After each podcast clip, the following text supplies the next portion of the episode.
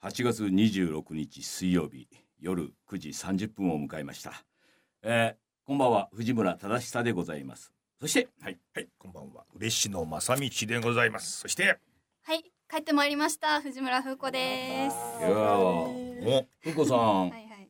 久しぶりでございますね。お久しぶりでございますね。娘なんですけどもねね久しぶりにこの東京でお会いしまして。そうですね。ちょっと痩せましたかね。痩せましたね。やつれましたね。やつれた。いやもっとやつれた方がいいと思いますよ。ね あのー母親にですねうん。母親もこの次女の風子さんに会ってないわけですよ。お会いされてない、うん。えーそれで今日ね、うん。あの札幌から来る時にですねよくやったねって言って頭を撫でてあげてって言われましてですね。それはちょっとどうした？のそれはちょっと今それはちょっとあのソーシャルディスタンス的にどうなのかなと思う。よくわかりません。何？よくわかりませんけどもね。どうして？なんかなんかしでかしたの？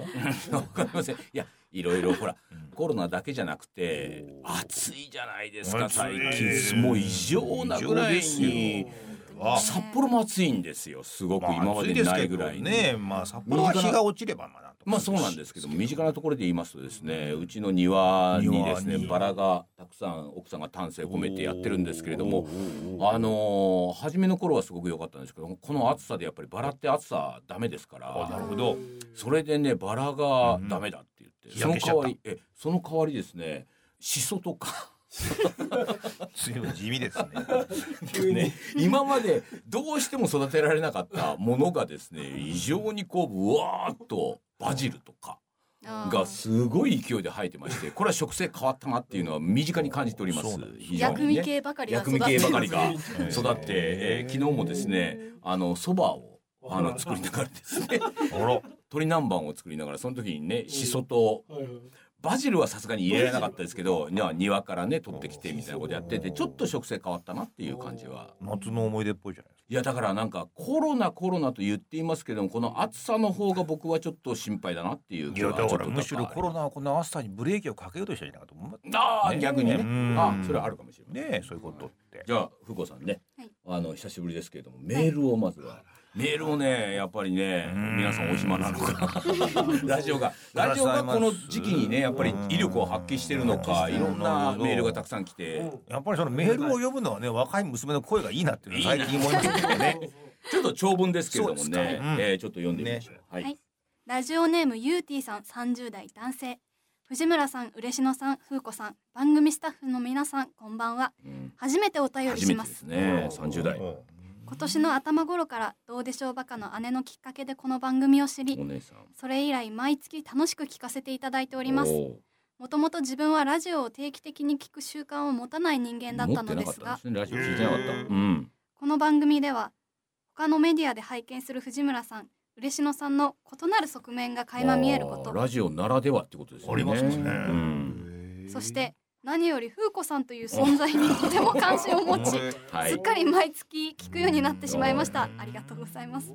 というのも自分自身にも20代に数年引きこもった経験があり今も社会のいろんな生きづらさの波をかき分けながらうん。今後の生き方を模索しながらなんとか一日一日を過ごしているからです。この番組では引きこもりという人によってはセンシティブに捉えて萎縮しかねない話題すらもうん。当事者である風子さんも交えて 当事者。はい。時には真剣に時には笑い話にしながらお三方が自然に話をしているような気がしてうん。自分のような生きづらいという感覚を抱えながら日々を過ごしている人間にとってはうん。ほっとする時間です。そうですか。藤村さん嬉野さんから風子さんに対してうん。無理に肯定されると辛くなる勘違いして立派になろうとしないこと。大丈夫だ。これから君の人生下るから日の当たるところに出るなんて思い上がりもいい加減にしろ。と言った。一部は誹謗中傷とも受け取れる発言も含め。うん。ただ問題になる。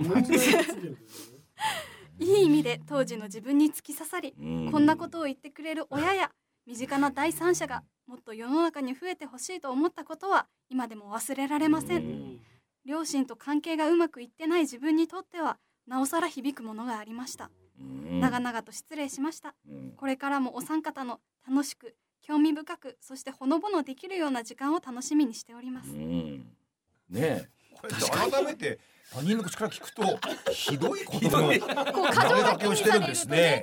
若い娘に対して。そうですよね。でもほら「水曜どうでしょう」っていうねまあものがあって男ねもともと無関係だったおっさんたち4人がねで一人の若者の大泉洋という人間に対して誹謗中傷をね重ねながら番組を作っていってまあでも大泉洋っていうのは本当にね誹謗中傷をこちら側で言っても、彼も誹謗中傷をこちらにかけてくるっていうね。改めていくと言葉はきついですからね僕は一番ね大泉君に言われたのはでなんか非常に「ああお前は本当にあれだな」と思ったのは僕のことを無神経って言ったんですよね神経がない人間だっていうふうにね言われたようなこともありましてでもそんな中でまたそういう番組で見せる姿とは違ってこのねあのうちの娘を次女をねここに呼んでやった時にまあ彼女引きこもりでねその引きこもりに対して誹謗中傷をしかもかけるわけしかもあの私はですねあの、無抵抗なわけじゃない無ですか。抵抗。お前は無抵抗じゃないんだよ。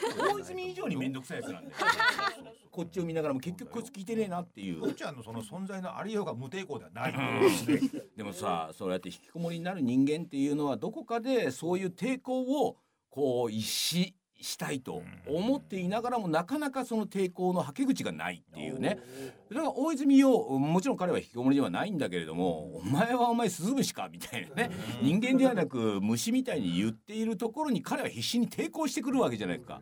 でヨーロッパ回ってる時ですかね。彼が一言言ったのはあれじゃないですか。僕はねサラリーマンの入浴剤なんだよっていう名言がありましたけれどもこうやってね低い立場の人間がねまあ当時は我々のがまだ上でしたからまあ今でも上だとは思ってるんですけれども 人間に対して何か言いたいんだ俺はと黙ってはいられないんだってその抵抗を見せることによってサラリーマン処刑がねサラリーマンの皆さんだって下にいる時は多分引きこもりに一歩手前ぐらいですよ。もうこんな会社やってられないみたいな。でもそれでも俺が必死にねそういう権威に対して抵抗してるんだっていうことに対してサラリーマンが「ああ大泉も頑張ってんだったら俺もな」っていうふうにされそれを彼はサラリーマンの入浴剤という比喩でね言ったわけで。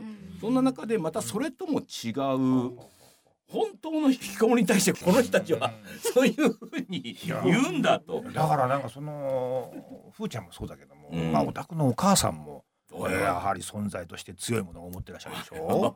どっか 行ってくれってことがあるから。あるからこそお宅のお母様に対してはババアとうん、ババアとね。言えると言えいう。るという安定感があるじゃないですか、はいはいだからお宅のそのふーちゃんに対しても、ええ。なんだおめえはって そうですよね。言えるっていうやっぱり安定感があるわけで。あるありますあります。これはその一般的なものではないっていうものではない。ふーちゃんでありお宅のお母さんであるということでしょ？そこに対してその攻撃をねじ込んでくるっていうのが 非常に自由自在にできるっていうのがねうん。その聞いてる人にとっては一般化してなんかちょっとおかしくないかなっていうところも含めてええ。非常にそのフィクションともなる。まあでもそその中にはフーコー自体は実際に引きこもってまあ当人問題いろいろ抱えてるんでしょう。抱えているんですけれどもそのそれが非常にこうあやふやではなくてうん。明らかにだ明らかにお前はお前は間違ってるぞってこっちも思えるぐらいの引きこもりとかねうん。うつ病になる方っていろいろ悩み抱えていらっしゃると思いますけどなんかちょっとあどの辺まで踏み込んでいいのかなっていうグレーなゾーンなんですけどそうですよなんかこいつの場合はねお前それがいいんですよ。それがいいっていうねしかもなんかその若い娘一人に対して親父が二人で言ってるっていうこの圧の強さ。そこをねやっぱり負けないなんか存在感っていうのがこの引きこもりにはあるんですこよ。の次女にはあるんですよ。あこれおじさんがいくら言っても聞かねえっていうね。それはあるんですよね。え反省はしてるんですよ非常にだからそれは結構本人の中には響いてるかもしれないですけど 響いてる感を出さないっていうそのオタクのなんか伝統がですよ。ご家族いやいやいやいや。なるほど。まあ向こうも答えな顔してるからもっと言ってやるよなんか。思って。もっと言わなきゃわからないのかもしれない。そうやって非常に分かりやすいね。分かりやすいモデルとして引きこもりの次女が代表にいるとして。で彼女は全然ねあの直す気もねえしな相談してくるくせに人の言うこと聞いてねえしみたいなそういうところがあるのも、まあ、こちらガンガンね厳しい本当に彼はねさすがにあの引きこもり経験者だけあって全部ね我々が言ってはいけない夢のないことを我々が平気で言ってるわけでも思いない。上がりもいい加減にしろ。上がりもいい加減にしろ。日の当たるところに出れるなんて。結構な言い方です。だけどそれを聞いて彼女は先鋭的であるからこそそういう言葉を投げかけた時にああ自分にもそういうところは確かにあったのかもしれない。だからといって我々おじさんのことを彼も否定してるわけではないわけ。このおじさんだからこそそういうことを言ってるけれども決して日の当たるところに出ないなんてことを言ってるわけじゃなくて日の当たるところに出ることが人生の勝者ではないと。日の当たらないところにいることによってそこに目を当てる人もいるんだって。そこにお前は気づけよっていうことを逆説的に言ってるってことを彼も分かっている。ね分かってねえのはお前だけだ。ちょっと浮かんとしてるとか説教するっていうのがありますよねなんていうことでこのラジオはまたどうでしょうともいろいろとも違う側面があるということをこのゆうてぃくんね30代男性の方が言っていただいたということで。いや久しぶりにね次女と会って相変わらずお前はだなと若干の舌打ちも出ましたけれどいいですよ。いやそれでもね。やっぱりね彼女も彼女なりに高架線とかなんですからね。え抜け目がない。のかえ抜け目がない。本当に引きこもりだこい。ろいろあったりして。油断がならないところもやっぱり答えられないとありますね。まあきっとそこに何かその何かのきっかけで引きこもりになったとか引きこもりになったっていうことは社会と何か隔絶したいという思いがあったわけでしょ？なんかそこのああ分かると。引きこもり経験のある人はああ風子の言うことは分かるっていう。あついつい自分もそうやっていやでもさいやでもさ自分の責任ではないところに何とか転嫁したいっていう思いがきっとあるのが分かったっていうことが多分あるんだろうな。で思わず盛り上がってしまうから。盛り上がそれでさ家族、まあ、特にご両親との関係があんまり良くなかったんでしょうこのゆうてぃ君はね。あだけどその最後に書いてあります「どうでしょう最新作のね最終や死ぬほど笑いました」と久々にお姉さんとね「ど。うでしょう」の話題で電話をしましたっていう。ここに何かがねそのご両親とは相変わらずあれなのかもしれないけどい同じ肉親であるお姉さんとはね「ああ面白かったよねあれ」つって「いや私も笑ったよ」なんつっていう「ああなるとは思わなかったね」ってついつい電話をしてしまったっていうところにね我々の大きさがあるわけですよ ねこの引きこもりの奴らには分からない。まあでもあなたがあの彼女に投げた言葉を改めて読むと 仲のいい家庭には見えない。両親とは決してうまくいっていない。この父親がいるからこいつはね引きこもりになったんじゃないのかと思えるような言動をしてますけれどもね。こちらがお怯えても仕方ないような格好をね文明ねいやいいよね。いやでもでもなんかこうやってねラジオでこうやって我々が気づかなかった視点っていう聞いてる人が黙って耳でねそば立てて聞いてる人があこういう発言ってやっぱりあれだけどでも自分もその引きこもりの時にこう思ったっていうね。なんかいい感じだと思いますよ。やっぱり第三者を通せば君もね俺たちの言葉は響かないかもしれないけどこのユーティー君の30代男性の引きこもり経験がある人の言葉はこうメールをいただくことによって多少響くんじゃないのかと。そうですね。うん。はい。絶対気づいてないなこいついやいやそんないよ。絶対ダメだよお前な。ただもういい加減にしてくれって言ってね。いやいやいやさあ久保さんじゃあはい。お得意の曲紹介はいきましょうよ。第一曲目。参りましょうか。はい。それでは本日の一曲目参ります。ネーナでロックバルーンは99お聞きいただいたのはネーナでロックバルーンは99でした。うん。この歌ねはいはい。あのドイツ語なそんでよ。うですすね。うんルフトバルーンつってるとかね。あのドイツ語の曲でそのいわゆるアメリカのヒットチャートに乗ったっていうのは初めてのなるほど曲でそうなんこれ1980年なので割と前半の方なんですけれどもね歌詞はですね風船ですよ。あの99個のね風船っていう歌詞で地平線の向こうに99個の風船が浮かんでたと。でそこに向かってあれは何だと。UFO いわゆる未確認物体だと。いうことで軍隊が出動してね戦闘機が行った。のでも戦闘機が行ってみたら99個の風船が浮かんでるだけだった。みたいな。なんかそんな歌詞なんですよ。で99個っていうのはいわゆる100個に1個足りない。完璧に1個足りないというものに対してうんそういう軍隊であるとか大臣があれは攻撃しろって言ってる。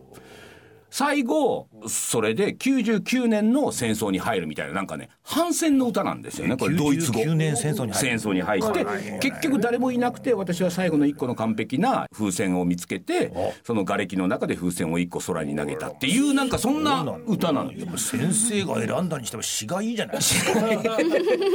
いやこれはねドイツ語が非常にね、あの耳に響くんですよ。ドイツ語ってあんまり聞いたことがないけど角張ってますからね80年代、そうそうそうそうそう、それが全米でヒットしてでだから1980年の最初でで19反戦の歌だったんです。まあ1980年と代といえば1989年でしたかね。あのベルリンの壁が。あれが冷戦が終わってっていう。だからその前のじちょっとした前の時代のその反戦の歌っていうことでね。もう今や冷戦ぐらい懐かしいぐらい懐ねかしいぐらい。もう今やね、ででなんかそのたった一つの何かわからない風船が地平線に浮かんでいるだけで全員が慌ててありえますな。軍隊が出動して戦闘機が出動してっていうなんかそういうのが人間のね戦争の始まりなんじゃないのみたいなことをこのネーナっていうね。まあ女性がそのロックバンドで歌ってるっていう。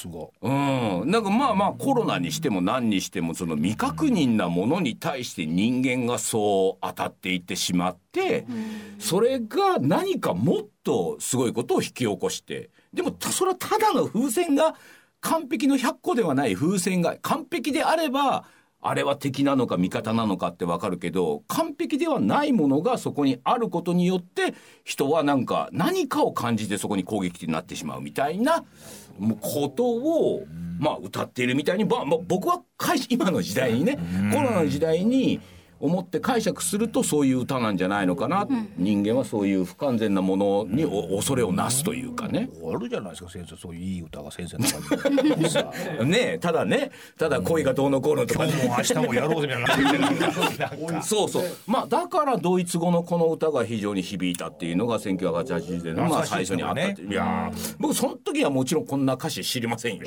知りませんけれどもでもなんかね力強さみたいなのが。でドイツ語っていうドイツっていう国っていうのは世界の中であの当時はまだアメリカやイギリスっていうものに対してドイツっていうのはまだ引きずっているものがあるっていう中でドイツ語の歌が全世界を駆け巡ったっていうのは一つまたそのねヒトラーとは違う何かっていうそれが反戦の歌だったっていうのはなんかねちょっとねあるんじゃないのかなみたいに思いましたよね。絶対反戦 絶対反戦です。反戦です。コロナよりも勘弁してほしい勘弁してほしい。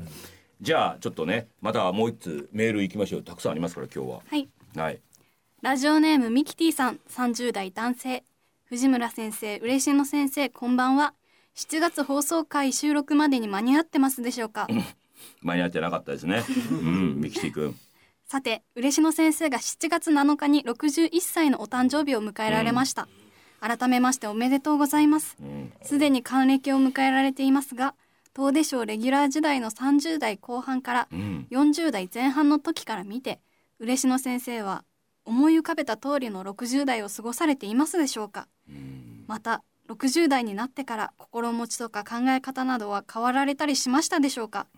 嬉野先生は年々ダンディーになっていると思うので私の理想の60代です、30代男性が理想の60代というね。どんどんどんどん衰れてるだけの話なんですけどね。まあそうなんだけど。んそうではあるんだけどなんかほら思い浮かべたっていうね。将来を思い浮かべるっていうことは誰しもがきっとあるわけじゃないですか。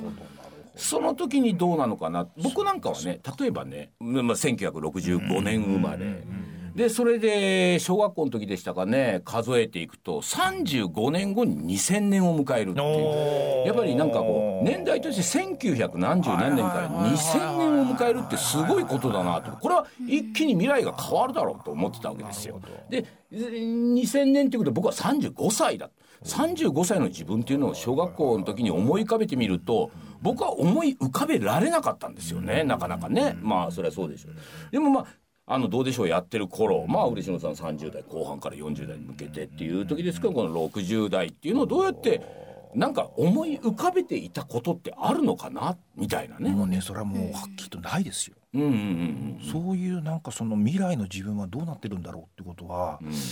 いまだに思い浮かべたことはないですよう、ん、60ってやっぱり一つ大きな、ね、50よりも40よりも、まあ、若い人で言うとお女性で言うと例えば30とかって一つのってあるけどそれとも全く重みが違う60っていうもう明らかにこの人死ぬ方向に向かってんだなみたいなまあ老人の域に入るっていううん。あるじゃないですか。じゃあその老人になるっていうことをあなたは思い浮かべていたのかないっていう。やだから30代とか40代の頃にその60になったらどうどういう自分でいようとか、うんうん。そういうイメージは一つもなかったですね、うんうんだからうん常に今しかないですよ、うんはいはい今いろんなものをそういう年齢になって発見するみたいなうん。ことしかないですからね、あなた風子さんは今はい20 5です。うんもう 25? 25であなたが60になるとかじゃあまあ女性で言えば40になるとかっていうことは想像したことはあるんですか、ありますけど、うん。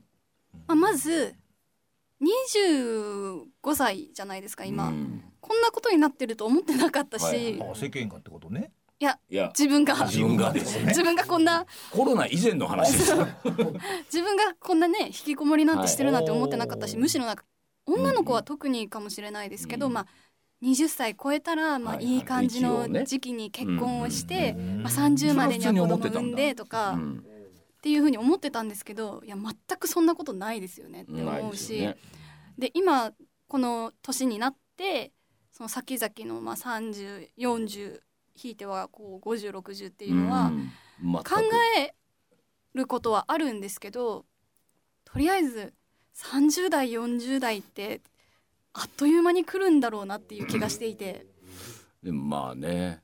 僕も全然そのその時には35歳の自分はどういう風なんだろうと思ったけどまあ全く想像もするつもりもないしまあその時はその時で多分なんかやってんだろうなというぐらいしかあそうか俺35歳かとしか思ってなかった。でも我々のような人間であると俺も多分ね60もうあと5年ですよ。でもその時にじゃあ60になって何かあるかっていうと何もないわけですよ別にね。今までの延長線の上で多分10センチが20センチになり30タケノコが伸びるようにね。ああいつの間にか60センチになったなぐらいの感覚しかないと思うんですけども。これじゃあこの質問っていうのは不安なのか。おでも結局不安なんでしょう。だから私は嬉野さんを見ていて嬉野さん30代40代ダンディーになられてっていうところに私もそこに行きたいと僕もそこに行きたいと思っているということはそのやっぱりね先を見据えすぎると成長をしなきゃいけないというかね。それは厳しいですよねと思う。私だってこういうことになりたいと思って生きてませんから。そうですよね。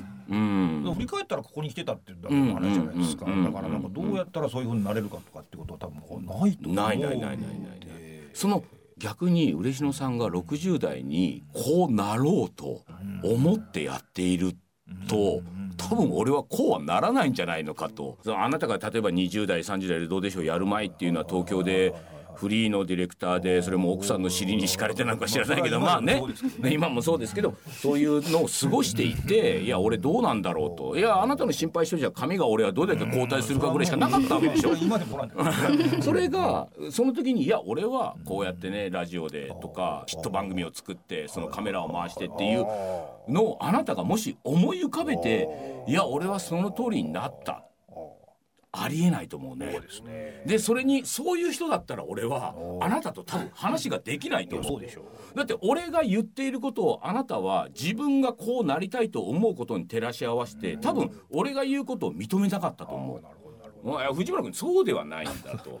どうでしょうという番組は日本中でヒットを埋める番組だから君が言うようにね君が物だけ食ってね対決をしてそんなものでは日本一になれないんだってあなたはね多分言ったと思うんね。そういう人間であればそうそうそうそうそう。なんか俺そうういう気がするんですよ。こういう話を聞くと。だからそうやってあなたと話を聞いてるとですねだからそのこの人が思ってるようにな何かを獲得しに行かなきゃいけないんだというふうなことはうん。一度も思ったことはないんだうん。けれどうん。もじゃあ何もしなかったかというとそれはやっぱりそのどんどん自分のなんかその出していい自分が隠しておきたいと思ったものを世間に出していくっていうことはそれは意図的にやってました。うんうんうんうん。でそれをやってきたっていうことがあるから今楽なんだろうなっていうようなところはありますよ。いわゆるさ出したくないところを出さないと、ん。